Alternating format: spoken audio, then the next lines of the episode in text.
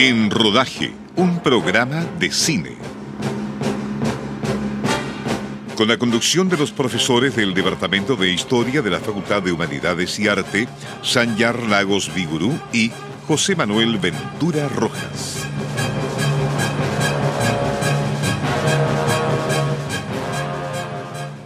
Muy buenas tardes, sean todos bienvenidos a una nueva edición de En Rodaje, un programa de cine por Radio Universidad de Concepción. Me acompaña, como es costumbre, mi colega y amigo, el profesor José Manuel Ventura. José, buenas tardes. Muy buenas tardes, Sanjar. Muy buenas tardes a todos ustedes y comencemos a rodar. Para la edición de hoy nos acompaña nuestro querido amigo Rodrigo Sepúlveda Vicario, que viene a conversar con nosotros el tema del cine y traumas familiares con la película Ordinary People, Gente Corriente, del gran Robert Redford. Rodrigo. Hola Sanger, hola José, buenas tardes a todos y a todas. Y cerrando la temporada de Dan Roaje, que es un honor, por supuesto. Gente corriente, Robert Redford. Exactamente, la ópera prima de este famoso actor, pero también no menos destacado como, destacable como director. Estrenada el 19 de septiembre de 1980 en Estados Unidos, dirigida, decimos, por Robert Redford con guion de Albert Sargent y Nancy Down a partir de la novela homónima de Judy Guest del mismo, de, 1976. Producida por Ronald L. Suare, con música de a cargo de Marvin Hamlish, fotografía de John Bailey, montaje de Jeff Canyon casting de Penny Perry, dirección artística de Philip Bennett y J. Michael Riva, y entre los intérpretes encabezan Donald Sutherland, Mary Tyler Moore, Timothy Hatton, M.M. Tuoch, eh, Elizabeth Govern eh, y Dina Manoff. Argumento. En Lake Forest, Illinois, vive la familia de Calvin Jarrett, su esposa Beth y Conrad, hijo de ambos, que intentó suicidarse después de un accidente en el mar en que su hermano se ahogó y él se siente culpable. El padre aconseja a Conrad que vea un psicólogo con quien le cuesta conectar porque es un joven muy hermético, lo mismo que su madre Beth, de forma que la relación entre madre e hijo es muy distante. Conrad quiere dejar la natación y después de ver a una amiga que conoció en el hospital empieza a salir también con una chica que conoce en el coro al que pertenecen ambos. Y en Navidad la familia vivirá una serie de episodios en los cuales se manifestarán los sentimientos familiares reprimidos por largo tiempo. Exactamente. Muy bien, Rodrigo. Una gran película, un gran director, una, un buen tema. Pero poco conocida, ¿eh? o, recordada, mejor dicho. era justamente rescatable y un tanto olvidada en el tiempo, que fue la película del año 1980, ¿eh? recibiendo Oscar y a Mejor Director, lo comentábamos, a Mejor Guión Adaptado, Mejor Actor Secundario y lo que es más importante, a Mejor Película del Año, nada más y nada menos. Mira, este filme demuestra que la Academia tiende a premiar dramas en general y melodramas en particular, ¿eh? alguna vez lo definimos. Melodrama es una película que exalta las emociones de los personajes eh, y con ello las del público con un final esperanzador, que es lo que parece ser un resumen perfecto de esta película.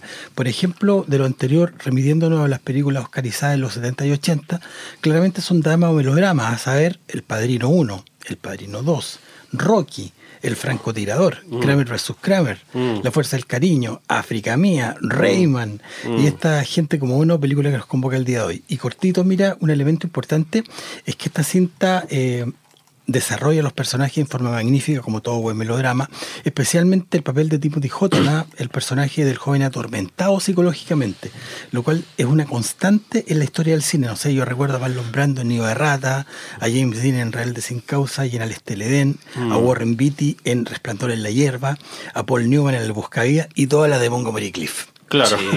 Un lugar en el sol, ella la eternidad, eh, el juicio de Nuremberg, yo confieso, toda hecha en este programa, Estación Termini y un largo etcétera. Mira, y si se piensa bien, yo creo que puede haber una similitud eh, o una línea eh, actoral entre Timothy Houghton y Monty Cliff ¿ah? mm. en cuanto a la credibilidad, al tormento psicológico, a la contención emocional y ante todo a la sensibilidad. No, recordemos que en alguna oportunidad Peter Bogdanovich dijo de Montgomery Cliff que era el actor más poético de la historia del cine. Lo repetió en varias oportunidades. Bueno, eso modo introductorio para este extraordinario film que había que rescatar definitivamente. Sí, yo creo que después a lo mejor nos puedes explicar por qué la nominación a mejor actor secundario cuando, cuando el papel de Timothy bueno, es el, protagonista. Pero bueno, homenaje a él me figuro y homenaje a Robert Redford que a veces ha sido criticado por su labor de director, pero yo creo que también merece alabanza lo mismo que como actor. Exactamente, un homenaje en este caso para Robert Redford precisamente porque mira, ha sido bastante particular la carrera de Robert Redford en el cine. ¿ah? Yo lo divido en tres aspectos, en tres etapas. Como actor, eh, desde un comienzo fue encasillado claramente como un sex symbol, eh, en que si tú observas las distintas películas en las cuales actúa, aparece eh, como tomado en primer plano, cuando el interlocutor va llevando un poco la conversación, en plano fijo, mostrando quizás su mejor ángulo, pero a pesar de esto fue protagonista de grandes películas a través del tiempo. No sé, recuerdo Butch Cassidy and the Sundance Kid, maravillosa, La aventura de Jeremías Johnson, tal como éramos que le hiciéramos en este programa El Golpe, El Gran Gatsby, Todo el hombre, el presidente extraordinaria, eh, el mejor eh, del 84 que yo recuerdo Ah, mucho sí. haber visto. Muy buena película. Extraordinaria. Y sabes tú que yo tengo una anécdota con la película, porque yo estaba en Santiago y la vi en el multicine de Itacura, en Los Cobres, con un paseo de colegio, y yo quería ir Greystock, la leyenda de Tarzán. Ah, sí. Pero votamos y ganó el mejor y realmente era, era una elección adecuada porque la película era muy buena.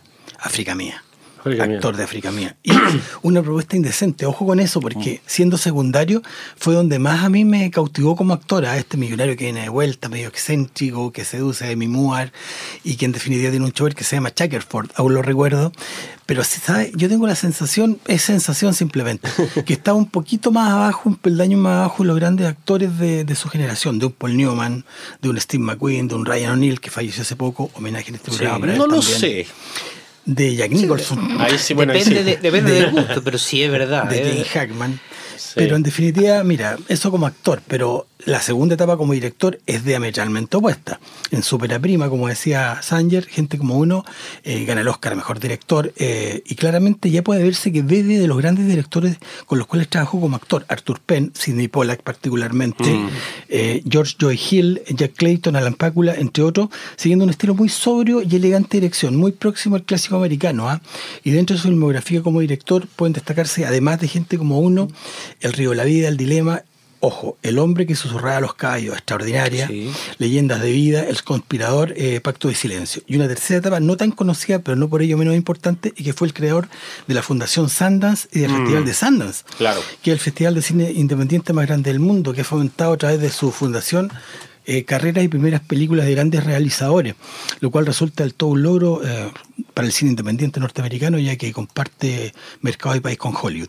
Y valga este programa de cine como un tremendo, tremendo homenaje a este gran actor, ecologista, productor y director llamado Robert Redford, que a sus 87 años aún sigue parcialmente activo. Sí, sin duda. Y haciendo footing. En sus películas sale siempre haciendo footing. Corre. mucho. Sí, sí, el deporte, mucho. lo mismo que a Sí. Paul Newman con los autos a pie.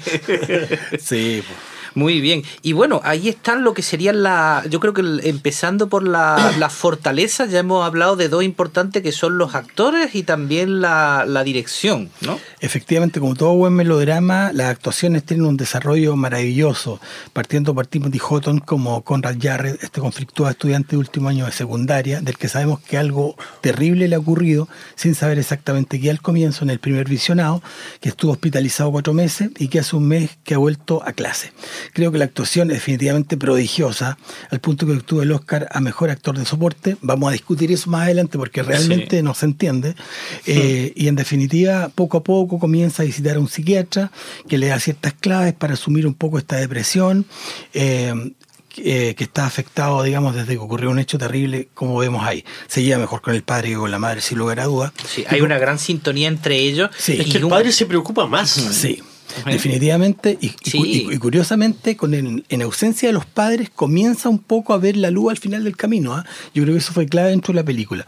Gran actuación de Timothy Hutton. Bueno, Donald Sutherland como el padre de Timothy Hutton, justamente este hombre, padre de familia conciliador, claramente quien ponía la calma y la cordura en la familia, que se da cuenta claramente que su hijo tenía un problema grave Mm. y que su esposa no solo evitaba a su hijo, sino que además lo culpaba de la tragedia familiar que lo afectaba desde hacía algún tiempo. Muy bien Donald Sutherland como Calvin Jarrett, el padre familia. Como no, que Donald Sutherland es, excelente Sí. actor. Sí, sí. Muy bien. Exactamente. Y, y Jude Hirsch como el Dr. Berger también a mí me gustó mucho. Es un tipo tremendamente convincente. Justamente No. Jude Hirsch, Mm. el psiquiatra Tyron Berger, efectivamente el Sí. médico un tanto deschavetado, eh, desestructurado, un poco disperso, que conecta muy bien con Conrad, Timothy Houghton, y en una suerte de psicoanálisis inducido, diría yo, un poco agresivo en algunos momentos, Mm. logra desentrañar los miedos, los dolores y las angustias del joven. Eh, se gana la confianza de él, lo cual no era poco, porque en definitiva al final el joven lo considera su amigo. Y Mary Tyler Moore. Mary Tyler Moore. Yo creo Impresionante que, ahí. Como ves, eh, Jared, la madre de Conrad, que claramente pone distancia con su hijo, lo culpa del drama que lo afecta y que hace muy poco por superar el conflicto familiar. ¿ah? Fue bastante arriesgada la elección de Mary Tyler Moore en este papel. Yo eso lo, lo- lo logré ver en, algún, en, algún, en alguna parte. Y aquí está muy identificada con el show de precisamente Mary Tyler Sí, Moore. claro. Que yo recuerdo haber visto a mediados de los 70 con 5 o 6 años, lo daba los sábados en la tarde en Sí. televisión nacional, donde cantaba, bailaba, Bailaba, presentaba claro. números Sí. magacinescos, era muy entretenido. Entonces, a pesar de eso, creo que logró desarrollar una actuación definitivamente descollante, ¿ah? inesperada para mí, por lo que yo tenía como imagen de Mary Tyler Moore. Sí, eh, yo recuerdo haberlo visto en reposiciones, pero también yo creo que la clave es como el lado oscuro del personaje de Mary Tyler Moore. Exactamente. del show. Sí.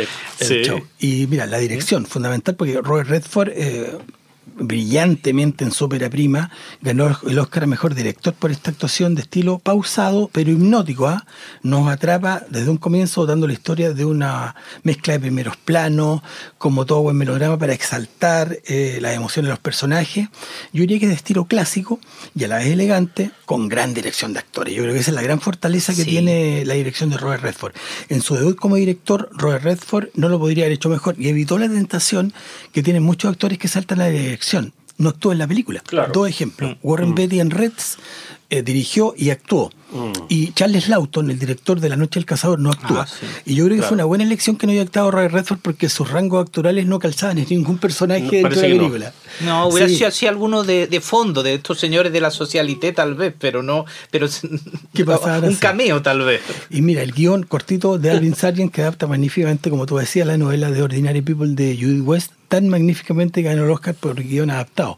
Es un muy buen trabajo, ya que siendo una película eh, esencialmente narrativa, no es lineal, porque juega mucho con los flashbacks fragmentados, con los juegos de tiempo, y aún así es absolutamente comprensible y sumamente entretenida. Y la banda sonora extraordinaria, como en todo buen melodrama o drama, que exalta definitivamente las emociones de los personajes y consecuencialmente la de los espectadores, magníficamente compuesta por el gran Marvin Hamlich, que además, eh, desde la abertura en adelante, incorpora diversas versiones del canon de Pachelbel, de manera maravillosa, como lo hizo en su oportunidad José Luis García en Volver a Empezar. Es lo que puedo enseñar como aspectos destacados de esta tremenda película llamada Gente Co- Corriente o Gente como Uno. Muy bien, y a propósito, José, es el momento de nuestra primera pausa musical. ¿Qué tenemos para Ordinary People, Gente Corriente, de Robert Redford? Exactamente, porque los arreglos musicales estuvieron a cargo de Marvin Hamlich, aunque no aparece acreditado en muchas de las listas, y ya hablamos de él cuando comentamos la película tal como éramos. Y claro, el canon de Pachelbel, que hoy día es tan conocido como una pieza clásica, en ese momento estaba recién, digamos, redescubriéndose. Era una pieza poco conocida y, y el año siguiente o dos años después, cuando Garci también la usa en Volver a Empezar, y ahí empieza a comienzo de los 80 el boom de esta, de esta pieza. Así que escucharemos la versión de ese canon de Pachelbel del comienzo de la película que eh, eh, empieza interpretada al piano y seguida de ese coro eh, eh, hermosísimo con arreglo de voces mixtas de Noel Goeman y arreglos adicionales de Jean-François Paillard. Escuchemos entonces este canon de Pachelbel para el comienzo de Gente Corriente, Ordinary People de Robert Redford.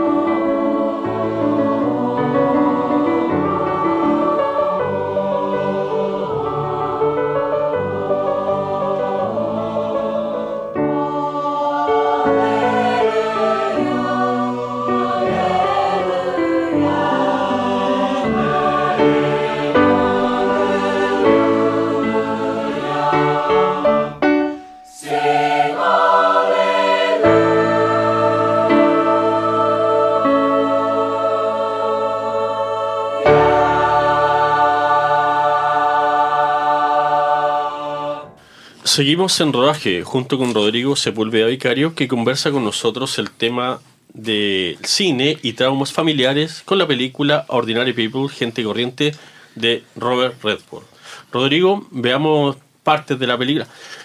Es una película ochentera, los colores, la ambientación. Pero en el mejor sentido. No, en, en, No en el, buen, en el buen negativo. sentido, en el, en el sentido norteamericano, digamos. Y comenzando Sí. los 80, porque es de 1980, mira, como todo buen melodrama tiene gran desarrollo narrativo y debe eh, exaltarse la abertura porque siempre es fundamental para entender la película. Con el fondo, como tú decías, del canon de Pachelbel, majestuoso y elegante, Sí. como siempre, se nos muestra un lugar maravilloso, un lago, bosques, parques, construcciones clásicas, todo muy apacible luego un coro de jóvenes, dentro de los cuales está Conrad, Timothy Houghton, protagonista de la película, aparentemente igual que los demás, pero con una mirada profundamente triste en esa imagen nostálgica, melancólica, y luego inmediatamente se lo ve despertar transpirando, de- como volviendo a una pesadilla. En esos dos minutos ya se nos deja ver que el nuevo argumental de esta película pasará claramente por un trauma que afecta a Conrad, Timothy Houghton precisamente. Luego los padres, se nos enseña a los padres en, en este desarrollo narrativo, viendo una obra de teatro en donde eh, la madre disfruta el espectáculo y el padre duerme. Claro. Ya con ese detalle se puede ver que no están en la misma sintonía, a pesar de que parecen tener todos sus problemas resueltos. Son de clase media alta, viven en un hermoso barrio, tienen una casa preciosa, pero apenas llegan, ella pasa de largo a su pieza Por y él se queda viendo la luz de la pieza de Conrad como prendía y entra a preguntarle qué le pasa. Ese otro detalle. Es el padre el que está mucho más preocupado de su hijo que Así la es. madre. De- Y en la obra de teatro trata justamente de que no se conocen las parejas. Claro, Sí, muy superficial, muy como que de, de paso esa conversación de Sí, cosas. pero con el mensaje muy profundo de lo que realmente Claro. está pasando. Exactamente. Mira, luego creo que el primer tercio de la película em- es un poco fragmentado, ¿ah? con juegos de tiempo, flashbacks graduales, pero eso no hace que la película nos haga confundirnos, sino que al contrario la hace más atractiva e interesante. Luego, las sesiones con el psiquiatra. Durante la película eso es transversal ya que es de lo mejor del filme en donde Berger, que es el médico, logra con mucha naturalidad ganarse la confianza de Jared, lo que no era fácil ya que este ni siquiera quería ir a terapia. Y ahí nos enteramos que el joven eh, estuvo internado cuatro meses porque intentó suicidarse con hojas de afeitar y que hacía solo un mes y medio eh, había sido dado de alta y el joven le pedía al médico quiero más autocontrol y que la gente deje de preocuparse de por mí, eh, especialmente mi padre. Eso es clave y se contrapone con la relación que tiene con su madre, que ella es absolutamente superficial, evitativa y Conrad busca el contacto pero no puede encontrar, no sabe cómo. Eso hace que cuando tiene sesión el padre le diga al psiquiatra, ella es incapaz de perdonarlo. Mm. Sí, porque es una persona que, que guarda lo- los secretos familiares, etcétera, pero también muy curioso de cómo esta repetición que se da de, lo- de los hábitos, los comportamientos de padre e hijo, se da de la madre a Conrad, al hijo. Son, son muy parecidos y por eso quizá también se, se, se re- repelen uno a- al otro. No son capaces de expresar sus sentimientos el uno al otro con claridad. De eso me fui dando cuenta, a pesar de que yo pensaba que eran muy distintos al comienzo, tenían puntos en común. Y mira, yo creo que esta película en definitiva tiene una vinculación muy fuerte entre tres conceptos, ¿ah? entre familia, incomunicación y psiquiatría. Sí. Y dentro de la incomunicación, de una mala relación de una madre con un hijo. Eso yo creo que es como bien importante. Y mira, viendo las últimas partes de la película, yo creo que hay ciertos hechos fundamentales que provocan que Conrad, Timothy Hutton, comience a salir de esta mezcla de depresión, culpa e incomunicación. El primero, retirarse del equipo de natación. Yo creo que fue fundamental porque fue la primera demostración de autodeterminación que fue teniendo. Además que su hermano había formado parte del equipo. Era un vacío que había quedado, los demás amigos se lo recordaban permanentemente y era como parte del trauma. Luego, el viaje de los padres. Para mí es fundamental porque eso le fue dando Mm. mucho más eh, carácter autovalente e independiente en sus decisiones. Luego, cuando empieza a iniciar la relación con la niña del coro. Mm, Claramente sí. porque empieza a reírse, a interactuar normalmente, empatiza, claramente quiere seguir viéndola. Y transversalmente todas las sesiones con el psiquiatra. Creo que estos cuatro factores eh, que fueron convergiendo casi casualmente fueron los detonantes del cambio, a lo menos en ciertos aspectos de la personalidad de Jared de Timothy Houghton, sin duda. Sí. Sí. Además, también yo creo que una de las películas donde mejor se trata este tema de las terapias psicológicas. Yo creo, no hay la, la- la escena de, de climas, por supuesto, pero no hay una sobrereacción. Lo que serían esos sentimientos tan intensos están muy bien expresados. Sí. De hecho, muchos creen que fue la primera película que tuvo en serio el tema de la psiquiatría y de las terapias ¿eh? Sí. en forma Como magistral. algo corriente, como algo normal, digamos. Sí. Algo Claro. para gente corriente. Claro, Exacto. justamente eso. Bien, José, es el momento de nuestra segunda pausa musical. ¿Qué tenemos para Ordinary People, Gente Corriente, de Robert Redford. Volvamos a los arreglos de Marvin Hamlish para el canon de Pachelbel y ahora vamos a ver, eh, o escuchar mejor dicho, en Back in the Yard, esta pieza, cómo comienza con una variación en que no reconocemos mucho el canon y poco a poco nos vamos dando cuenta de que ahí aparece ese canon de Pachelbel en esta interpretación maravillosa, este arreglo de Marvin Hamlish, música para la película Ordinary People, Gente Corriente de Robert Redford.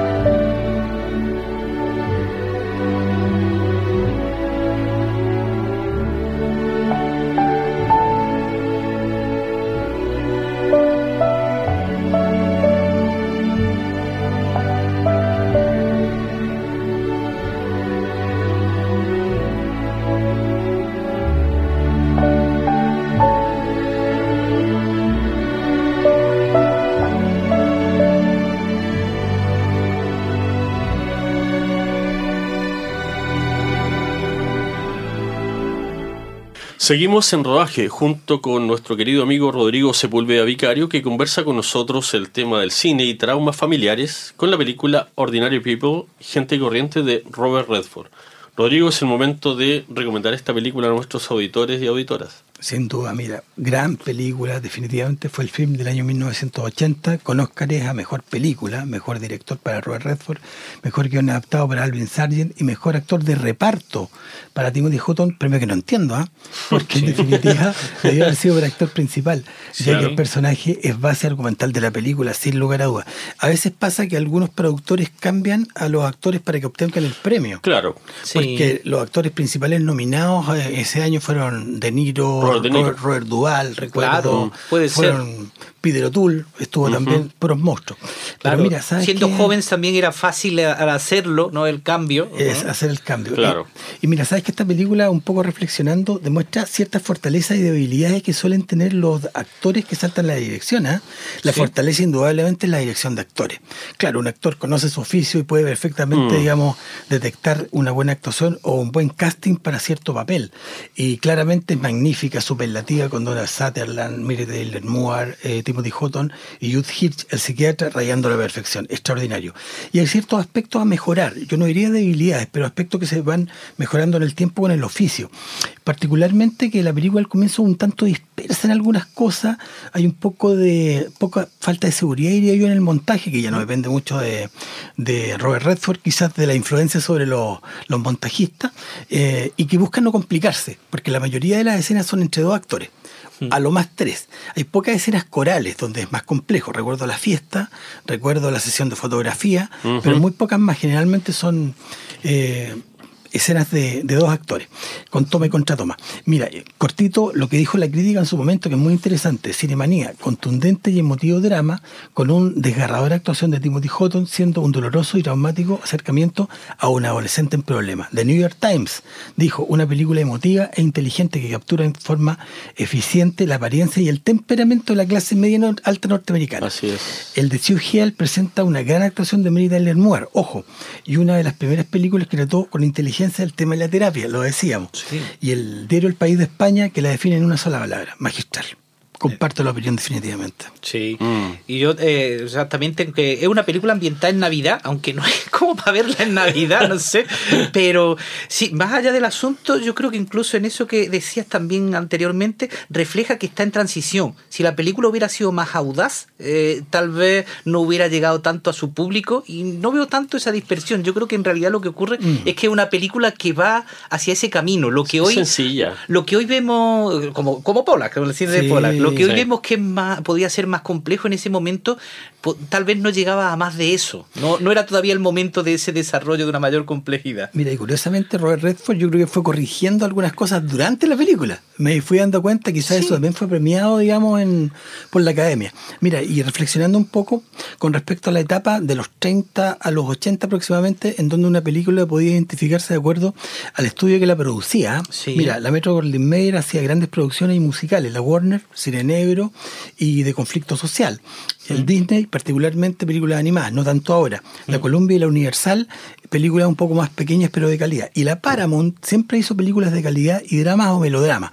Quiero hacer un pequeño listado cortito para no para, para señalizar, a saber, Perdición, La Heredera, Sunset Boulevard, Un lugar en el sol, Los Diez Mandamientos, Vértigo, Psicosis, Desayuno con Diamantes, El hombre que mató a Liberty Balance, La Semilla del Diablo, Lap Story, El Padrino 1, El Padrino 2, Luna de Papel, oh. Chinatown, La Conversación, Fiebre Sábado por la Noche, La Fuerza del Cariño, Atracción Fatal, Los Intocables, en un largo etcétera, eh, en una época en que una película podía identificarse por la compañía que la producía. Pero bueno, eso ya es otra historia. Emblemática montaña.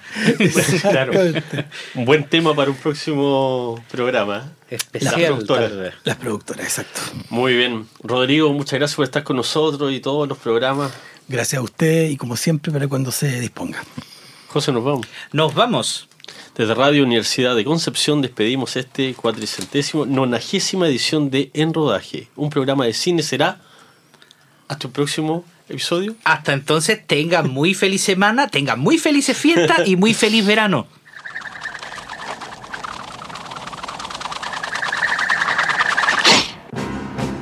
En Rodaje, un programa de cine.